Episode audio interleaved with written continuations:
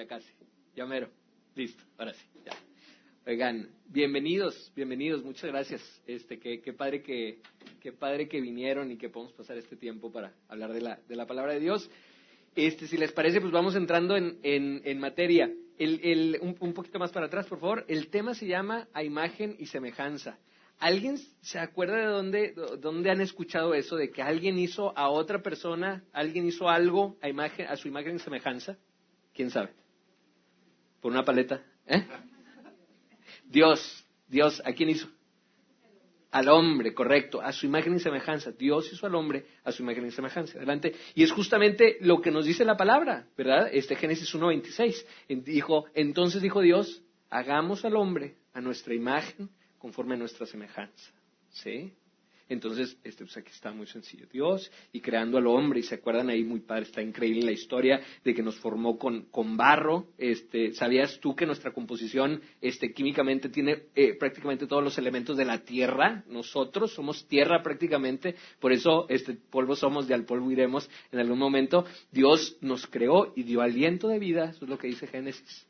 Y a partir de ahí este, tuvimos, tuvimos vida. Y se puede ver en nosotros que somos muy diferentes a los animales, que somos definitivamente muy diferentes a los insectos, a las bacterias. Somos este, unos seres que Dios privilegió de muchas maneras. Desgraciadamente, el día de hoy, muy poca gente conoce esto, que Dios creó al hombre lo intuimos, ¿verdad? Se intuye y, no, claro, ahí está Dios, ahí anda haciendo universos y demás y planetas, está muy ocupado.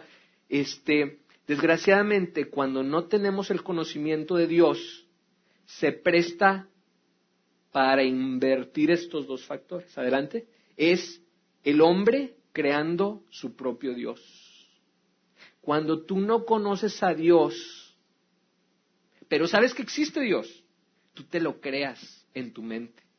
Y hoy vamos a ver varias frases que, que, si ven alguna coincidencia, si ven eh, eh, algo parecido a la realidad, no es mera coincidencia. O sea, es, algo que realmente está sucediendo hoy en día y yo conozco amigos. Es más, yo decía algunas de ellas, de estas frases, este, y vamos a ver cómo la verdad de la Biblia, la verdad de Jesús, las tumba por completo.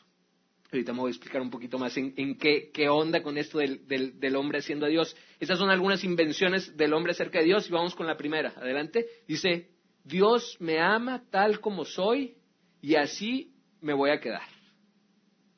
Así me hizo, ¿qué le hace? Entonces, pues para qué cambio si Dios me hizo así. Así me ama tal como soy, entonces no tengo que cambiar en nada. ¿Por qué habría yo de dejar mis vicios y dejar a mis amigotes y dejar mis borracherotas? ¿Por qué? Si Dios así me ama, Dios es amor, ¿no?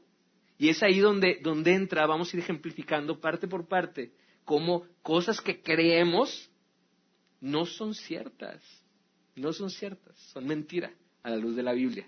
Entonces, vamos a, entrarle a, este primer, a este primer versículo. Sería importante que trajeran su Biblia. Este es el Romano 5, no dice ahí, pero Romano 5, confían en mí. Este, si lo pueden ir abriendo. Eh, entonces, para, para gente que no ha aceptado a Jesús, escucha dónde estábamos antes y, leamos juntos. Dice, cuando éramos totalmente incapaces de salvarnos, Cristo vino en el momento preciso y murió por nosotros, pecadores. Ahora bien, casi nadie se ofrecería a morir por una persona honrada. Tal vez alguien podría estar dispuesto a dar su vida por una persona extraordinariamente buena. Versículo 8. Pero Dios mostró el gran amor que nos tiene al enviar a Cristo a morir por nosotros cuando todavía éramos pecadores. Dice aquí, a lo mejor, yo creo que, yo creo que está muy difícil que alguien vaya de su propia vida por alguien que anda ahí más o menos. Dice aquí, a lo mejor alguien podría dar la vida por alguien que sea excepcionalmente bueno. Pero acuérdate de esto, Dios mismo dio su vida por ti y por mí cuando éramos pecadores, pecadores. Y andábamos viendo mugrero y andábamos comiendo mugrero y estábamos escuchando mugrero y Dios murió aún así por ti sabiendo perfectamente bien quién eres. Vamos a seguirle. Entonces, como se nos declaró justos a los ojos de Dios por la sangre de Cristo que tuvo que sacrificarse, con toda seguridad, Él nos salvará el día de la condenación de Dios. Pero, como nuestra amistad con Dios quedó restablecida por la muerte de su Hijo, cuando todavía éramos sus enemigos, ¿sabías tú que si no estás con Dios, eres enemigo de Dios? Una cosa es, ser, este, no sé, alguien X que topas en la calle y pues que lo amas o no lo amas, pues Dios te manda amarlo, pero pues no tienes gran interés por él porque no lo conoces, no sabes de su familia, no sabes de nadie. Es una persona que, pues, de alguna manera te viene y te va. Dios te manda amarlo, sin embargo. Pero aquí dice que no éramos X para Dios. No dice que eras una persona X. Aquí dice que eras su enemigo. ¿Has tenido algún enemigo?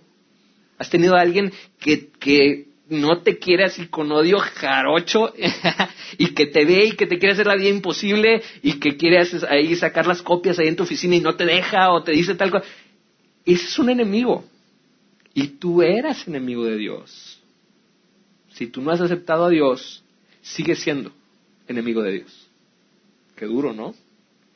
Con toda seguridad seremos salvos por la vida de su Hijo como nuestra amistad con Dios quedó restablecida. Así que, versículo 11, precioso versículo, así que ahora podemos alegrarnos por nuestra nueva y maravillosa relación con Dios, gracias a que nuestro Señor Jesucristo nos hizo amigos de Dios. Amigos de Dios. ¿Te has topado con alguien a lo mejor que dices, híjole, qué chulada este amigo porque siempre me da buenos consejos? Qué padre, y te sientes seguro de cuando le hablas que te va a dar un buen consejo, un consejo a lo mejor conforme a la palabra de Dios, que eso sería lo ideal, este, que dices, este, híjole, qué bárbaro, qué buen amigo tengo. Gracias a Dios por la vida de este amigo. Ahora imagínate que eres amigo de Dios, del consejero máximo, del que tiene la sabiduría más grande e impresionante y las aguas tan profundas de su sabiduría que tú jamás podrías llegar a ella. Es tu amigo. Y antes era tu enemigo. Antes tú eras enemigo de Dios. Qué interesante, ¿no? Entonces, ¿qué opinas de esto? Dios me ama tal como soy y así me voy a quedar. ¿Te quieres quedar así? ¿En serio? ¿Quieres echarte encima a Dios? ¿Quieres ser enemigo de Dios para toda tu vida? Adelante. Vámonos con otros versículos. Juan 3.3. Me encanta este pasaje en Juan, 3, este, por favor, si lo pueden leer en su casa, atesórenlo, me encanta. Llega Nicodemo, que era uno de los principales este, fariseos, este, partícipe inclusive en el Sanedrín judío, que digamos que eran las autoridades, y ya con Jesús así de noche, sordeado, porque no quería que lo relacionaran con él, pero él en su corazón sabía que Jesús venía de Dios. Le dijo, este Jesús, sabemos que tú has hecho milagros y que vienes de parte de Dios. Y Jesús le dijo, le soltó ahí directo. Le dijo, de cierto, de cierto te digo que el que no naciere de nuevo no puede ver el reino de Dios. Si no naces de nuevo. Y Nicodemo le dijo, sinceramente, le dijo, yo estoy grande, ¿cómo puedo yo nacer de nuevo? ¿Cómo me puedo yo meter de nuevo a la matriz de mi mamá? Pobrecita de su mamá, imagínate. Este, esto es imposible, esto es imposible. y Jesús, Dios, no estaba hablando de eso está hablando de un nacimiento espiritual. Y tú literalmente naces de nuevo, naces como una nueva criatura. Y esto es muy importante. Y eso deberás de preguntártelo a ti mismo. Si tú dices ya ser cristiano, ¿realmente has nacido de nuevo? Vamos al siguiente. Romanos 12.2. No imiten las conductas ni las costumbres de este mundo, más bien Dejen que Dios los transforme en personas nuevas al cambiarles la manera de pensar. Entonces aprenderán a conocer la voluntad de Dios para ustedes, la cual es buena, agradable y perfecta. Para conocer la voluntad de Dios, primero tiene que suceder algo. Tiene que ser no, no imitar las conductas ni las costumbres de este mundo, más bien que Dios transforme tu mente. Dios te cambia, ¿lo sabías? ¿Sabías eso? Que Dios te cambia por completo. A esto se refiere con el nuevo nacimiento. A esto se refiere con hacer de nuevo. Entonces, pregúntatelo bien, porque si tú tienes a Dios en tu corazón, debe de haber un parteaguas en tu vida, donde cambias tu vida, donde tu vida y inevitablemente tu mente cambia, tu mente da un giro. Y si tú un día aceptaste a Jesús en tu corazón y le seguiste igual y te seguiste derecho, es probable que no hayas nacido de nuevo. Por lo tanto, sigue siendo enemigo de Dios. ¡Qué duro! Una vez que Dios te transforma, entonces vas a conocer la voluntad de Dios, que es buena, que es agradable y que es perfecta. Pero mientras que no, estás en tu voluntad, que te digo desde ahorita, no es buena, no es agradable y no es perfecta. ¿Sí? Y por eso te has metido en todos esos problemas en los que estás, y por eso te has involucrado con todas esas personas sentimentalmente, y por eso debes tanto dinero, y por eso tus hijos están como están, y por eso, o sea, no conoces la voluntad de Dios porque estás siguiendo la tuya, que no es buena, que no es agradable y que no es perfecta. Adelante. Ah, perdón, me faltó uno, me faltó uno, discúlpame. Segunda de Corintios 3:17. De modo que si alguno está en Cristo, nueva criatura es, las cosas viejas pasaron, he aquí, todas son hechas nuevas. Y cuando dice todas, viene el griego que significa todas. y estás hablando absolutamente todo. Todas las cosas son hechas nuevas. No significa que te vas a llamar diferente, no, pero significa que en tu actuar, que tu actuar refleja quién eres, tu personalidad, que es la que reflejas ante los demás, cambia por completo. Nueva criatura eres. Las cosas viejas pasaron. Las cosas viejas ya pasaron. ¿Quieres seguir con lo mismo? Otra vez la burra al trigo. Este, otra vez volví a caer y con la misma piedra. ¿Qué onda contigo? ¿Eres una nueva criatura o no? Entonces, Dios me ama tal como soy y así me voy a quedar. ¿Qué opinan de eso? ¿Está correcto o, está equivocado? No suena correcto, ¿verdad? Adelante. Entonces, concluyamos de este punto. Dios te amó tal como eras. Por supuesto, dice la Biblia que Dios es amor y que Dios te amó primero. Dios te amó primero. Antes inclusive que nacieras, Dios te amó, ya sabía que ibas a vivir. Dios te ama. Dios te amó así como eras. Pero, pero, y este pero es el que hace que las cosas cambien por completo, pero no quiere que te quedes igual. No quiere que te quedes igual. Y si tú insistes en quedarte igual, porque amas la manera en la que vives, tienes que entender todo lo que conlleva. Está conllevando que vas en contra de la voluntad de Dios, que eres un enemigo de Dios.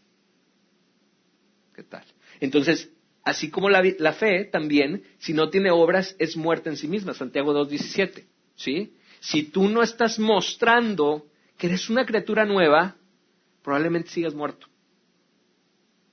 Pum. Entonces, primera, este primer este, frase célebre. Adelante, por favor. La segunda, Dios me va a perdonar lo maldiciento, lo borracho, lo egoísta, lo mentiroso y lo infiel, aunque no me arrepienta. ¿Sí? Y ahí podemos, pudiera haberle agregado unos puntos suspensivos. Ahí dije, ponle lo que tú quieras, lo que te quieras imaginar. Entonces, Dios me va a perdonar, aunque no me arrepienta. No importa, ya acepté a Jesús, ya lo acepté. Te barriste un safe, ya, ya lo hiciste. No necesariamente así. A ver, adelante. Dice Hechos 3:19. Ahora pues, arrepiéntanse de sus pecados y vuelvan a Dios para que sus pecados sean borrados. ¿Para qué sus pecados sean borrados? Consecuencia de, ¿para qué sus pecados sean borrados? Arrepiéntete. Y, ahí este, puse una flechita que quiere decir un cambio de 180 grados. Y el arrepentimiento tiene que ver con un cambio de dirección radical. Es un cambio de dirección.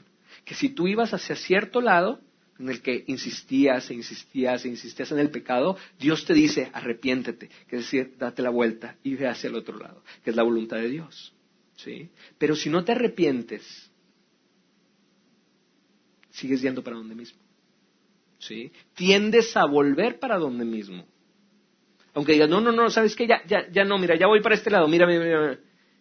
Pero tú en tu mente tienes abierto tu corazón para volver a donde mismo, porque ni siquiera entiendes que estuvo mal. no estás arrepentido y lo necesitas, necesitas arrepentirte.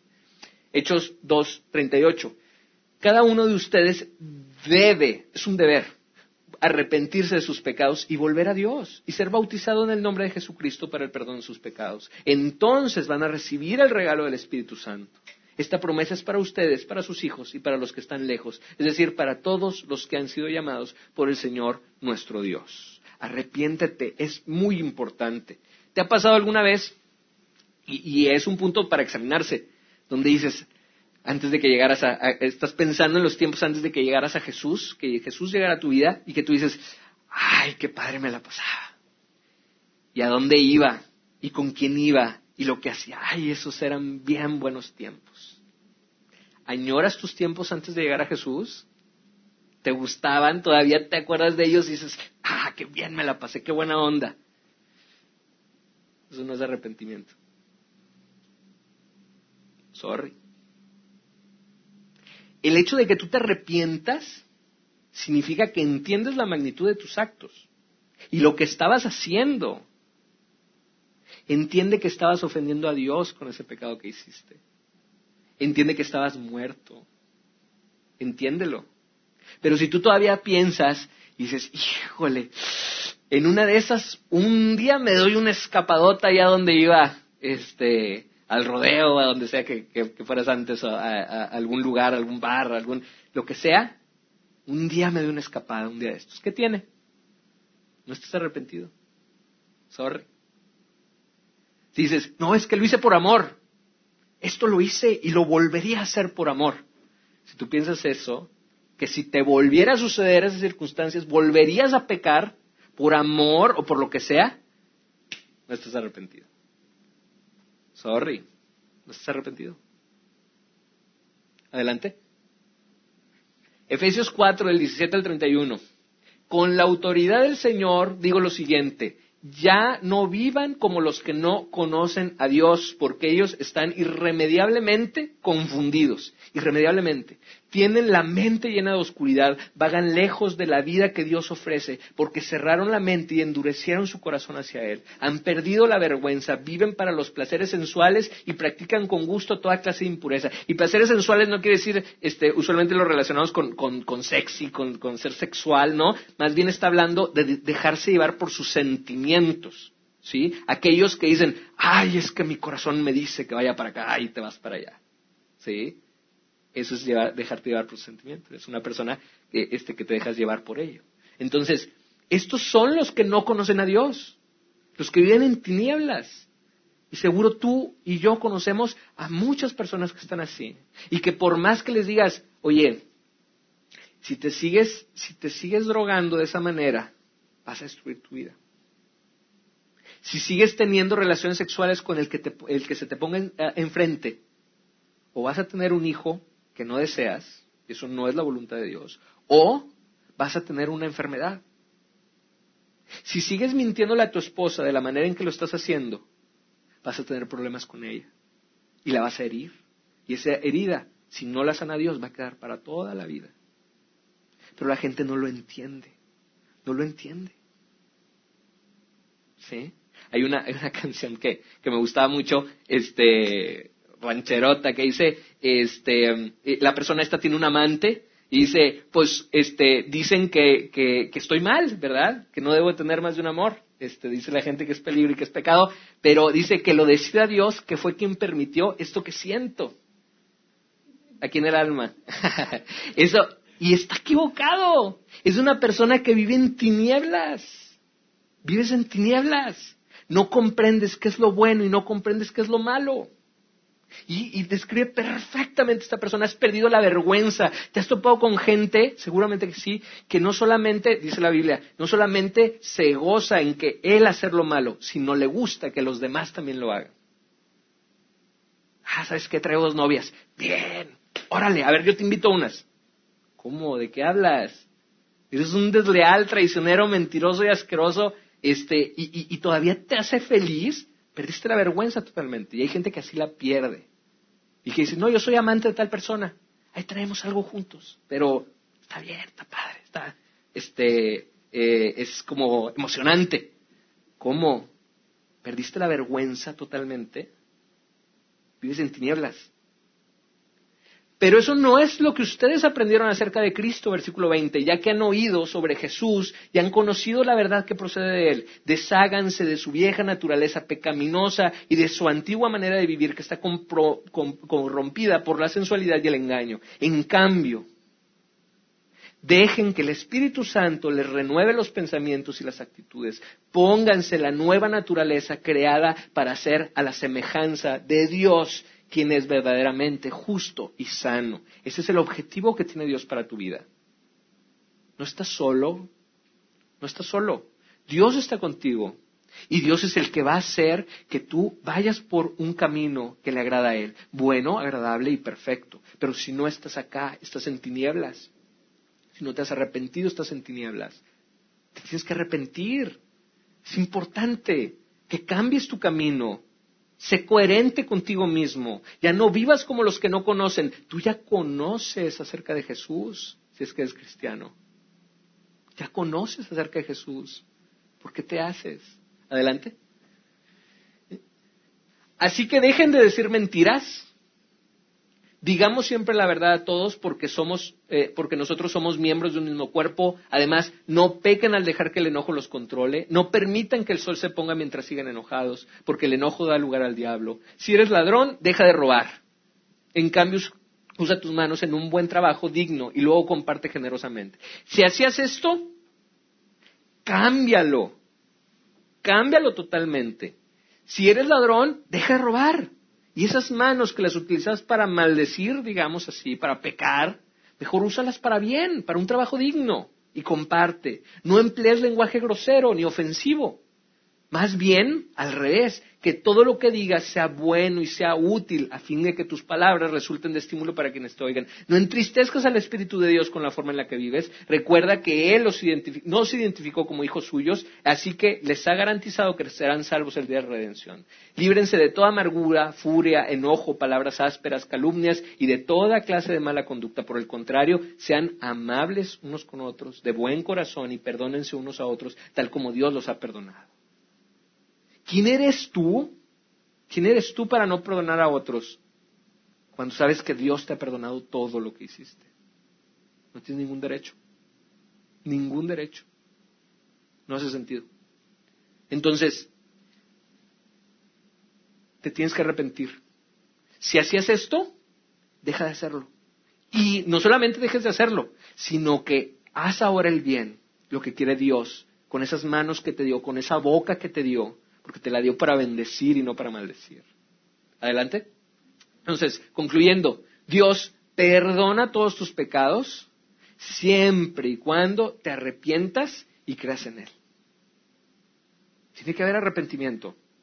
Una persona me decía en el trabajo, este, no, hay un tiempo, este, en una parte del mundo donde se arma un carnaval tremendo y luego el día que se acaba el carnaval es como el, el ¿cómo se llama? El de cenizas, de que empieza la cuaresma. Este, entonces dice, no, no, no, vamos a fiestear y luego ya nos, nos, nos, eh, vamos a la iglesia ya el último día y ya nos perdonan. No, si tú no te arrepientes de eso no te van a perdonar. ¿Por qué? Imagínate a alguien que te haya ofendido, que tu novio, que tu esposo, que tu, que tu esposa te diga, ¿sabes qué? Te engañé. Te engañé, discúlpame. Pero si no estás arrepentido, no estoy arrepentido de ello. Imagínate. A rato lo va a hacer. Sin ningún problema. Una disculpa sin arrepentimiento no sirve de nada. ¿Sí? Si tú ya sabes que hiciste mal, arrepiéntete de corazón. Eso es lo que te dice Dios. Adelante. Dice, vamos con la tercera. ¿Cómo vamos? ¿Bien? Bien, entonces. No necesito leer la Biblia para entender sobre el carácter de Dios. La gente le da flojera leer la Biblia. ¿Te ha pasado? No la necesito para entender quién es Dios. Dios aquí está, Dios es todo, Dios es todo, Dios está aquí, hermano. ¡Wow! No sé qué. Más, más bien como una, una onda mística. No, no es así. Vamos a verlo. Adelante. Vamos a platicar acerca de la Biblia. Bueno, algunos síntomas más bien. Este, de, que, de que tú dices esto, de que piensas esto. Usualmente pones palabras en la boca de Dios. Y como dice, este, ayúdate que yo te ayudaré. ¿Verdad? Que eso no viene en la Biblia, por cierto. Y si tú crees que vienes en la Biblia, arrepiéntete. Eh, dos, asumir que como a ti te hace sentido alguna actitud, juicio, será como Dios se comporte cuando nos juzgue. No, yo creo que, yo creo que eso, no, Dios piensa que está bien. Yo, yo creo que Dios va, esto, Dios va a decir que estuvo bien, o sea, que no pasa nada. Claro, mató a alguien, pero pues, no pasa nada, o sea, este, yo creo que lo va a juzgar bien. Si tú puedes ponerle pensamientos a, Dios. Imaginas a un Dios políticamente correcto, es decir, que busca conciliar a todo el mundo. No, como Dios es amor, Dios nos ama a todos. Es el mismo Dios, pero revelado de diferentes maneras, no sé qué. Eso ya lo vimos en otro, en otro este, estudio que vimos, este, en otro domingo más bien, este, que habló del tema de la verdad.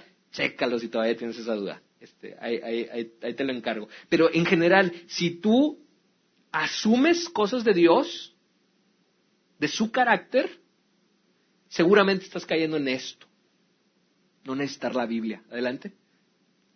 Dice, vamos a meternos un poquito en la Biblia. ¿Qué es lo que dice la Biblia de sí misma? Dice que toda la escritura, la escritura, la Biblia, es inspirada por Dios y es útil para enseñarnos lo que es verdad y para hacernos ver lo que está mal en nuestra vida. Nos corrige cuando estamos equivocados y nos enseña a hacer lo correcto. Dios la usa para preparar y capacitar a su pueblo para que haga toda buena obra. Si no estás leyendo la Biblia, Dios no puede hacer esto.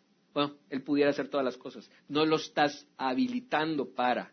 Tú tienes que hacer la tarea. Dice Proverbios, el caballo se prepara para la batalla, pero Dios es el que da la victoria. Si tú no te estás preparando para la batalla, la vas a perder. Entonces, Dios quiere hacer esto en tu vida. Dios la usa para preparar y para, capacitar a su pueblo para que hagan toda buena obra. Y si no estás leyendo la Biblia, no estás siendo capacitado.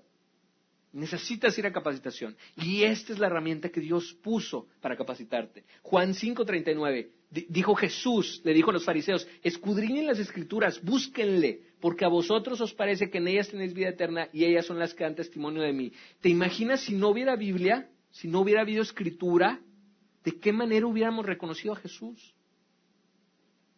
¿De qué manera? Si no había profecías, si no había este, eh, todas esas puntualizaciones que Dios iba a cumplir Jesús cuando viniera a la tierra, no se hubiera podido, no hubiéramos podido reconocer a Jesús. Adelante. Entonces, si te gusta decir que Dios hizo esto o aquello y realmente no estás seguro porque no has leído la Biblia, Apocalipsis 22, 18, dice Juan, yo testifico a todo aquel que oye las palabras de la profecía de este libro. Si alguno añadiera estas cosas, Dios traerá sobre él las plagas que están escritas en este libro.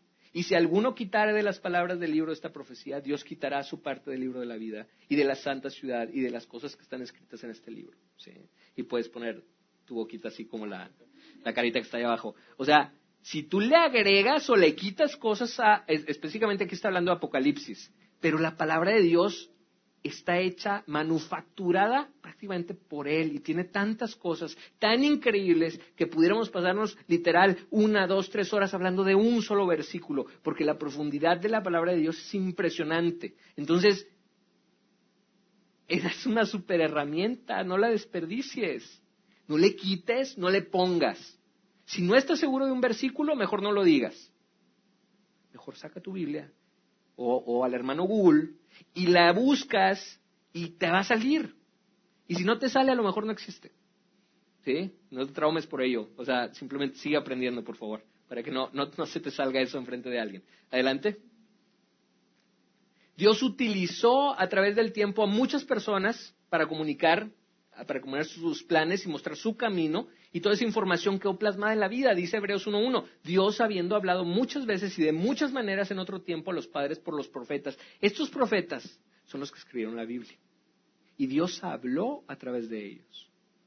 Dios habló a través de ellos. O sea, ¿entiendes lo que es tener un libro? A lo mejor has leído a Pablo Coelho y dices, ay, qué parece este libro y lo atesoras, muy padre. O, cualquier, este, el vato ese de la, chava del crepúsculo y todo eso. O sea, que es, que es, que es basurilla. Pero este, esto es alimento para ti, eterno. ¿Sabías que son palabras de Dios las que están ahí? ¿No te interesaría leerlas y saber qué Dios es lo que quiere decir? En estos posteriores días nos ha hablado acerca del Hijo, a quien constituye heredero de todo y por quien asimismo hizo el universo. Y quiero que sepas que de este Hijo que es Jesús también habla la Biblia. Entonces la necesitas, necesitas la Biblia. Adelante. concluyamos, la Biblia es el medio que Dios eligió para poder dejar plasmadas sus enseñanzas y mostrarnos su carácter. La Biblia tiene origen divino.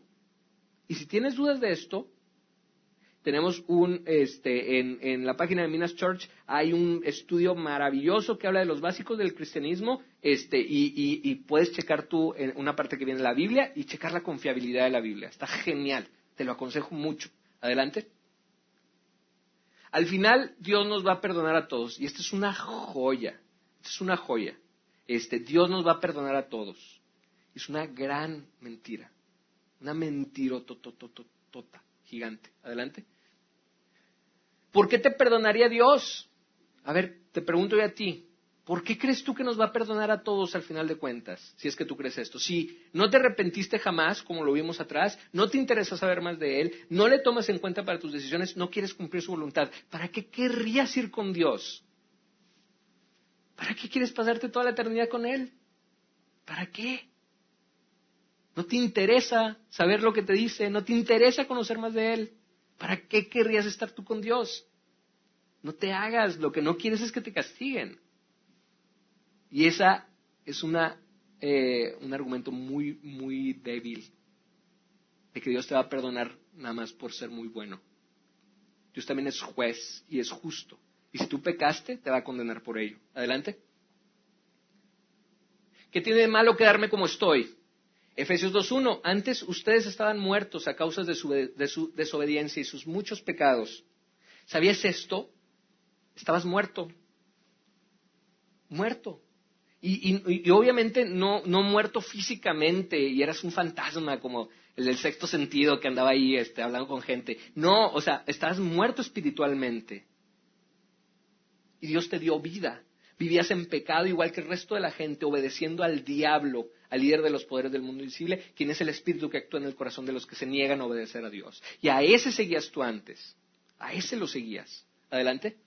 Entonces, ¿por qué no te debes de quedar como estás? Porque estás muerto espiritualmente.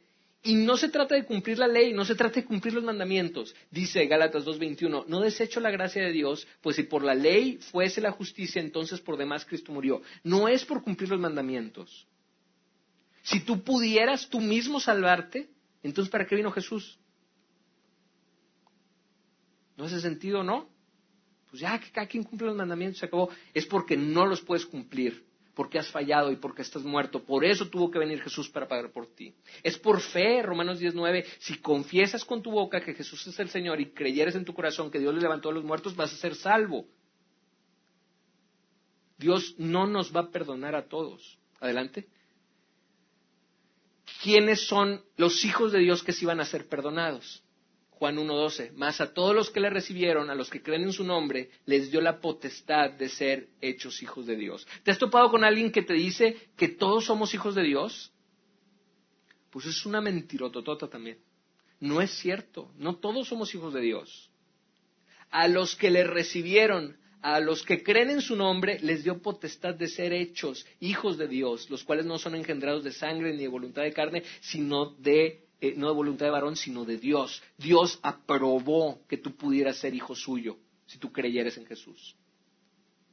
En total, es un cambio de fondo y no de forma. Mateo 7:21, no todo el que me llama aguas con este. Aquí estamos hablando de cristianos. No todo el que se dice cristiano también va a llegar al cielo.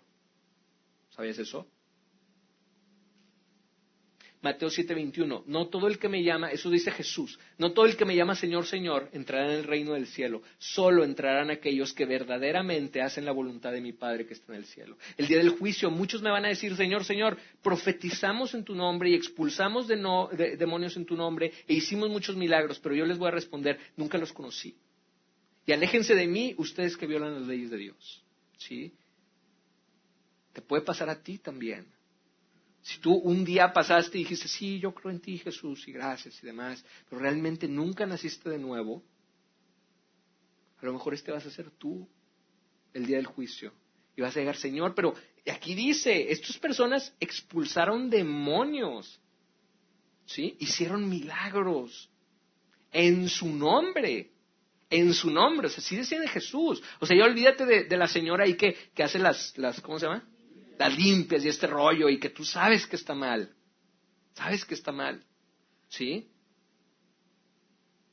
Estas personas expulsaron demonios y sanaron gente, hicieron milagros. Y no son parte del pueblo de Dios. ¿Qué onda con eso?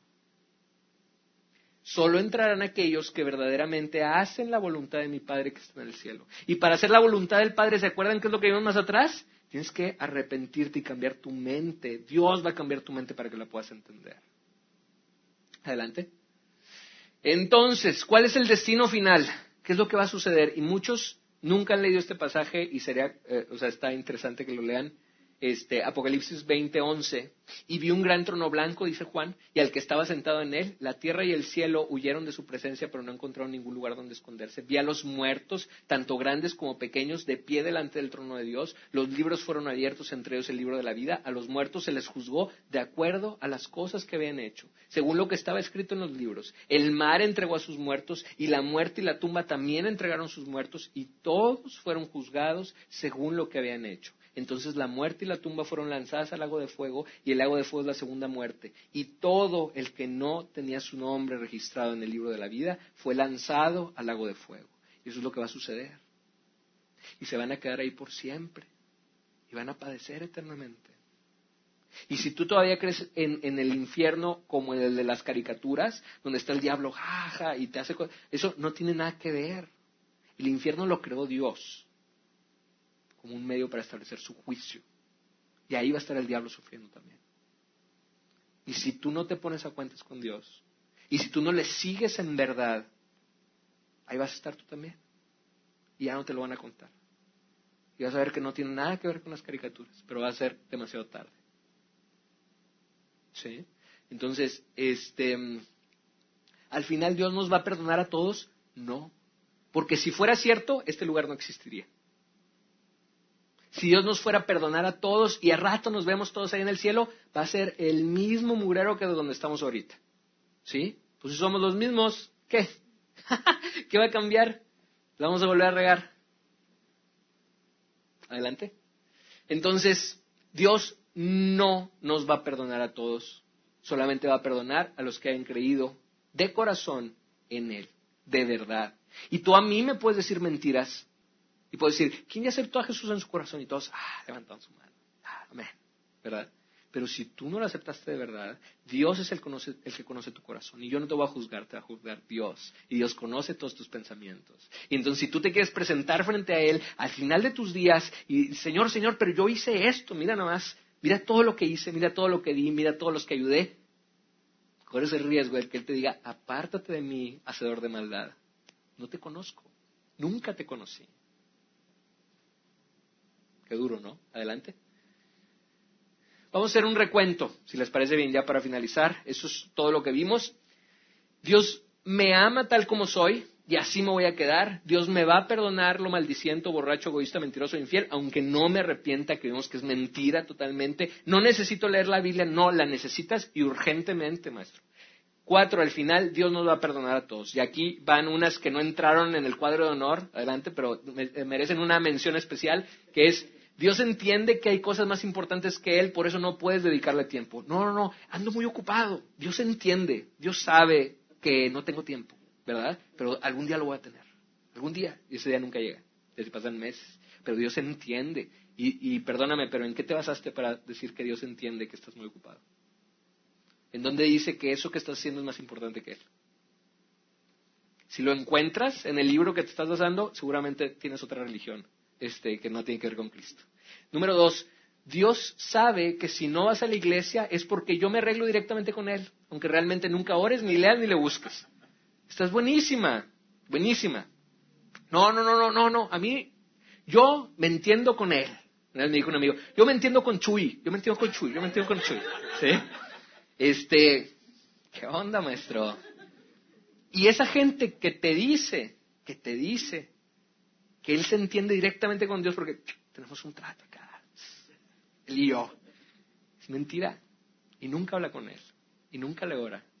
Porque si le leyere, si leyera la palabra, entendería que no tiene nada que ver con esa imagen que tiene en su cabeza. Pero no es así. Tres, Dios me permite cumplir con todos mis sueños y anhelos. Y si no es así, Dios me va, me va a cumplir todo lo que yo anhelo.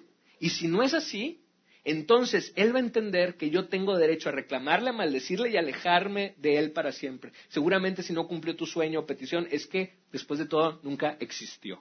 Dios no trabaja para ti, maestro. Dios no trabaja para ti. Dios no es un genio de lámpara mágica que, ay Señor, ahora anhelo un coche. Y ahí viene el coche, ahí viene. Yo lo sé, ahí viene el coche. Es una mentira. Dios no trabaja para ti. Es al revés, tú trabajas para Él.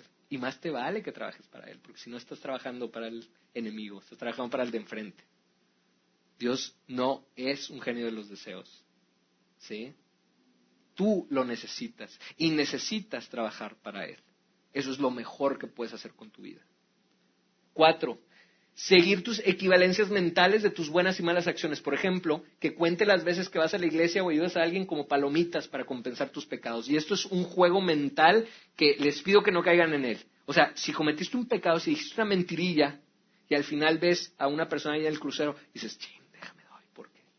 Pues para compensar, ¿no? La, la, maldita que hice, este, pum, y ahí echas. O déjame si voy, si voy a la iglesia porque, porque me porté muy mal en la semana. Me porté muy mal en la semana como que, como que el Señor tiene palomitas y tachitas, ¿no? Y unos puntitos buenos valen por los malos, pero pues ahí te vas compensando. Y eso es una mentira.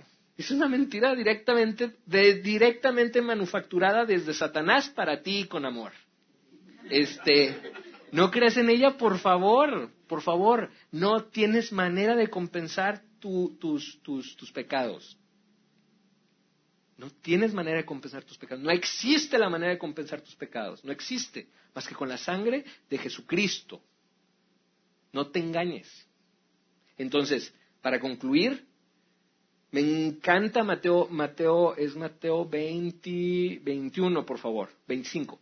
Este, la parábola acerca de los talentos, y donde dice al final, y al siervo que llevó los talentos y que, y que produjo el doble para el Señor, le dijo, buen siervo fiel, en lo, poco has sido fiel, en lo mucho te pondré. Y le dice, entra al gozo de tu Señor. Venimos aquí para servir a Dios. Ese es el objetivo de tu vida. Y si no lo entiendes, y si no sabes quién, es Dios, hoy es tu oportunidad de que llegues a Él y de que le conozcas por fin. Y no tengas miedo si hace mucho tiempo que te dices cristiano, hace mucho, hace poco, hace días, hace años, pero no ha cambiado tu vida, hoy es el momento de que llegues a Dios y que cambies de una vez por todas el mugrero que tienes en tu corazón. Que el único capaz de cambiarlo es Jesucristo por su sangre que dio por nosotros. ¿Vientos? Muy bien. Bueno, si tú eres una de esas personas, podemos hacer esta oración. Y yo sé que la has hecho alguna vez, para llegar a Jesús, pero esta vez, por favor, pídele a Dios que cambie de una vez por todas tu corazón, porque de otra manera no le vas a encontrar. Amado Señor, gracias Señor, te damos por este tiempo que pudimos pasar aquí para, para buscarte Señor, para encontrar tu voluntad buena, agradable y perfecta. Te ruego, Señor, que tengas misericordia de cada uno de nosotros, Señor, de los que vieron este, esta reunión, Señor, todos los que estamos aquí presentes, necesitamos conocerte, necesitamos conocer tu voluntad. Nos urge, Señor, te ruego por cada una de estas personas, para que puedas realmente cambiar sus corazones. Cámbianos, Señor, y cambia nuestra mente. Ya las cosas viejas pasaron, Señor, permítenos entenderlo y no regocijarnos en aquello que hicimos mal, Señor, sino realmente entender que estábamos siendo enemigos tuyos. ayúdanos a entenderlo, Señor. Ayúdanos a entender tu verdad. Te ruego, Señor, que nos guíes por el camino que tienes para nosotros, bueno, agradable, perfecto, y no permitas que nos apartemos de él. Te ruego, Señor, que cada uno de los que estamos aquí podamos llegar el día que estemos frente a ti y que tú nos puedas decir, entra en el gozo de tu Señor. Que tú realmente nos conozcas conozcas nuestro corazón, que lo cambies para siempre. Te lo rogamos, Padre, en el nombre poderoso de Cristo Jesús. Amén.